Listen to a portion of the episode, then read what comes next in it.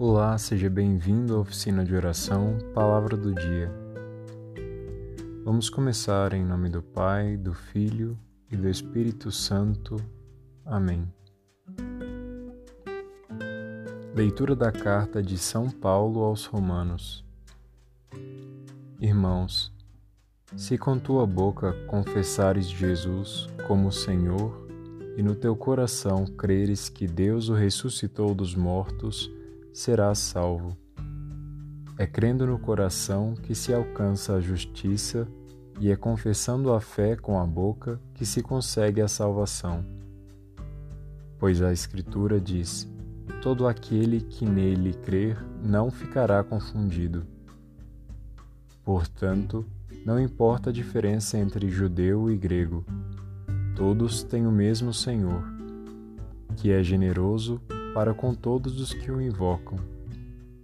De fato, todo aquele que invocar o nome do Senhor será salvo. Mas como invocá-lo sem antes crer nele? E como crer sem antes ter ouvido falar dele? E como ouvir sem alguém que pregue? E como pregar sem ser enviado para isso? Assim é que está escrito: Quão belos são os pés dos que anunciam o bem. Mas nem todos obedeceram à boa nova, pois Isaías diz: Senhor, quem acreditou em nossa pregação? Logo, a fé vem da pregação e a pregação se faz pela palavra de Cristo. Então eu pergunto: será que eles não ouviram? Certamente que ouviram pois a voz deles se espalhou por toda a terra e as suas palavras chegaram aos confins do mundo.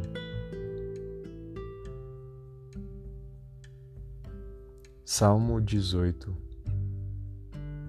Seu som ressoa e se espalha em toda a terra. Os céus proclamam a glória do Senhor e o firmamento a obra de suas mãos. O dia ao dia transmite esta mensagem, a noite à noite publica esta notícia. Não são discursos, nem frases ou palavras, nem são vozes que possam ser ouvidas. Seu som ressoa e se espalha em toda a terra, chega aos confins do universo a sua voz.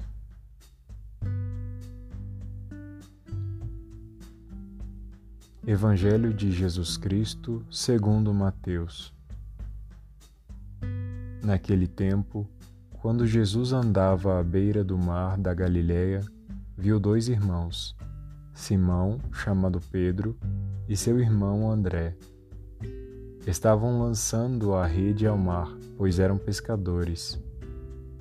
Jesus disse a eles: Segui-me e eu farei de vós pescadores de homens.